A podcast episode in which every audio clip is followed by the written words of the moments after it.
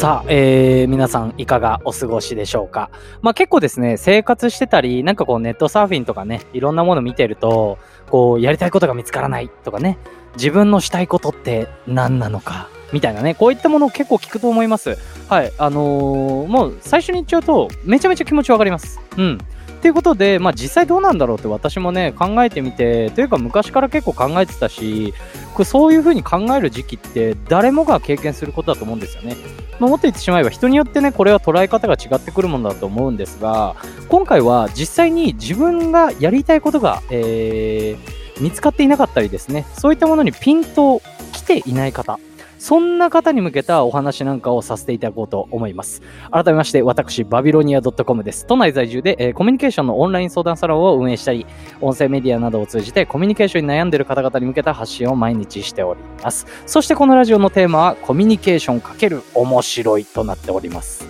面白いです。自分で言っちゃうのが絶対つまんないやつやろってね、思うかもしれないですけど、さあ皆さんね、いつも通り一緒に参りましょう。それでは参りましょう。バービトークスタート。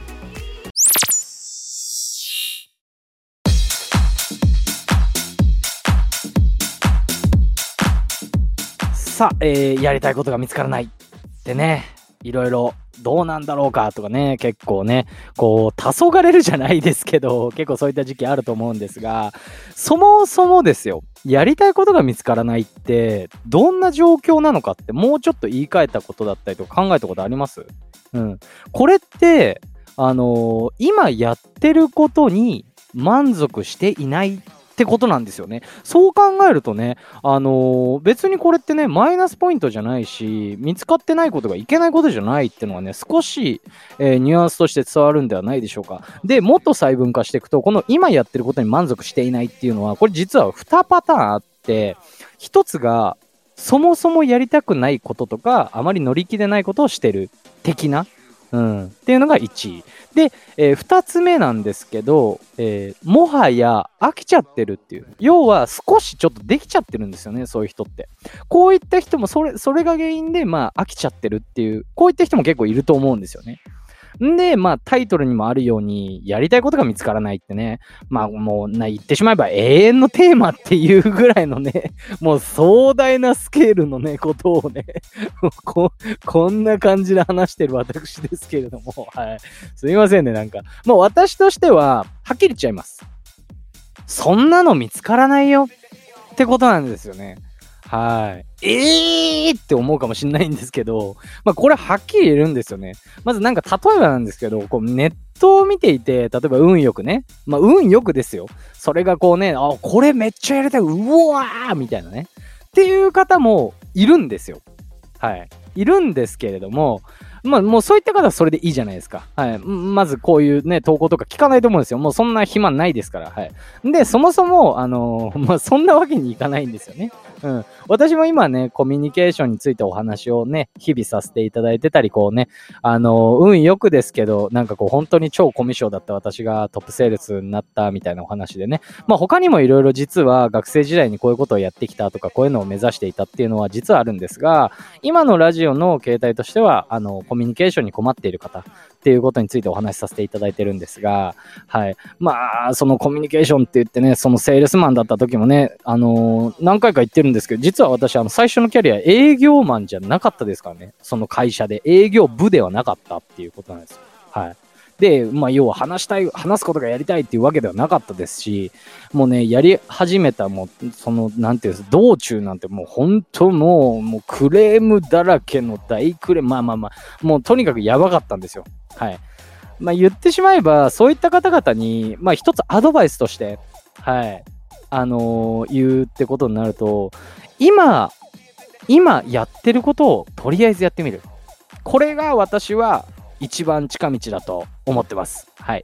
だって超現実的な話なんですけど例えば会社で今いる会社がちょっと気に食わないっていう話とかってよく聞くじゃないですかでその回答が嫌なんだったらやめろとはい。めちゃめちゃわかるんですよ。例えば、有名なね、インフルエンサーの方だったりとか、すごい頭のいい賢い方々が、あのー、言ったりしていて、そういった方々ってやめてもいいと思うんですけど、実際問題やめれないじゃないですか。はい。ね、辞めた後生活費どうすんのとか、その後じゃあどういうふうにキャリアを積んでいこうとかね、いろいろあってね。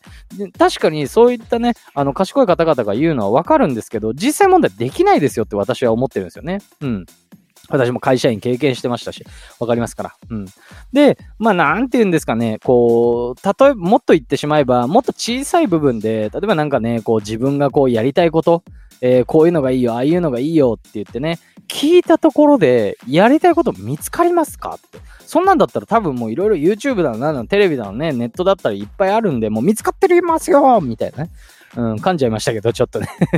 見つかってますよって話なんですよ。はい。まあ、そんでもって、もっと言ってしまえば、今やってることをやっていくっていうお話だったんですけど、やりがい、やりがいっていうのは、やっていくうちに見つかっていくっていうのを、これね、皆さんご存知だしでしたでしょうか？まあ、実は、これはね、あの、以前の投稿なんかでもね、あの、どんくらい前ですかね、1ヶ月ぐらい前にもお話しさせていただいてるんですけれども、あの、冷静に考えてね、こう、最初からやるぞーってね、やってやるうわーみたいなね、感じで燃えてる人って、私の経験上なんですけど、大体途中で燃え尽けてるイメージなんですよね。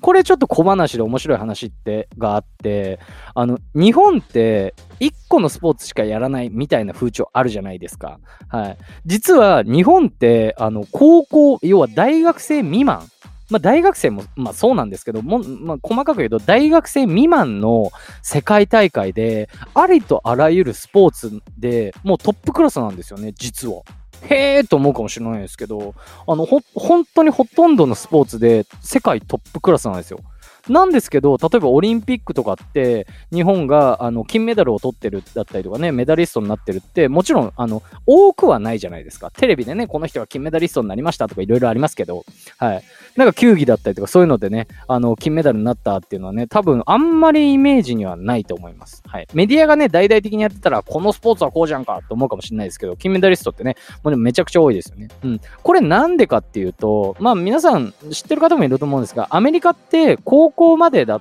高校まではもう基本的に1個っていうのがないんですよね。もうアメリカの場合は基本的に2個兼業でスポーツをやるっていう、これが普通なんですよ。っていうか当たり前。例えばバスケットボールやってる人がいたら、プラスで、えー、アメフト、アメリカンフットボールを同時進行でやってるみたいな。で、大学からは僕はこれをやるみたいな感じの人がほとんどなんですよね。うん。じゃあ、これが何が言えてくるかっていうと、日本っていうのは、あの、結構女子マラソンなんかがね、いい昔記事なんかを見たんですけど、女子マラソンもね、えー、あなんていうんですかね、若いうちはものすごい、えー、タイムだったりとか出すんですけれども、えー、あまりメダルが取れない。これなんでかっていうと、燃え尽き症候群なんですね。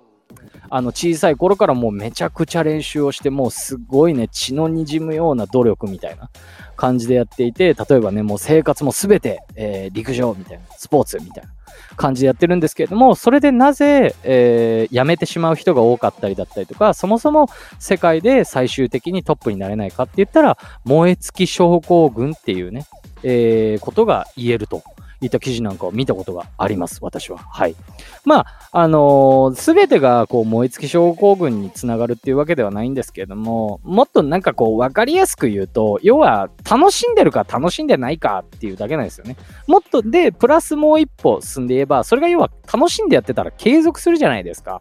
はい。だから、まあ、何かね、あのー、少しでも興味があるものを、ほんのちょっとでいいんですよ。ほんのちょっとでいいから、まずやってみる。もうネットで調べるでもいいですし、なんかね、こう興味があるって言ったらなんかこう YouTube でそれについて見てみるとか、そこからでないと、まあ本当にちょっとね、あの自分でこう一歩踏み出さないと、道はやっぱり切り開けないんじゃないかなって思ってます。はい。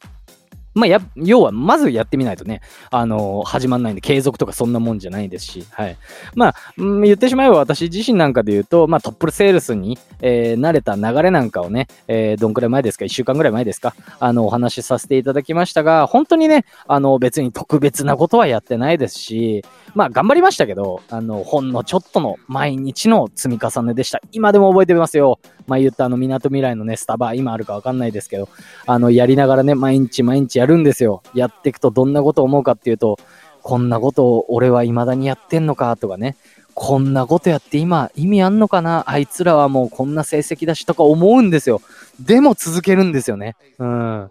で、あの、気がついたらっていう感じだったんですよね、私の場合は。はい。まあ、最後に言いたいのが、まあ、ほんのちょっとの、本当に毎日少しずつの、ほんのちょっとの積み重ねです。やっぱりあの、バタクバタフライエフェクトなんて言葉もありますけど、あの、日々ね、頑張っていくっていうことしかないんじゃないかなっていうのは、あの、私は思います。まあ、なんでやりたいことが見つからないっていう方はね、えー、ぜひぜひ何かこうね、えちっちゃいことでもいいんで、えー、少し自分から動いてみるっていうことをね、してみるっていうことを私はお勧めさせていただきます。今回はですね、ちょっと何かこう、なんていうんですか、哲学的な感じのお話だったりとか、になってしまいましたが、あの、これはちょっとね、あの、話しておかないかな、おかなきゃと思ってですね、お話しさせていただきました。えー、毎回ですね、こういったちょっとなんか角度の違うようなお話だったりとか、皆さんが興味を引くようなお話なんかをさせていただいてます。えー、もしですね、面白いと思った方、いいねだったりとか、コメント、さらにはですね、えー、フォローの通知オンでよろしくお願いします。そしてですね、今回も概要欄の方に、えー、合わせて聞きたい関連音声の方を載せさせていただいてますので、よかったら聞いてみてください。それでは、また明日バイバイ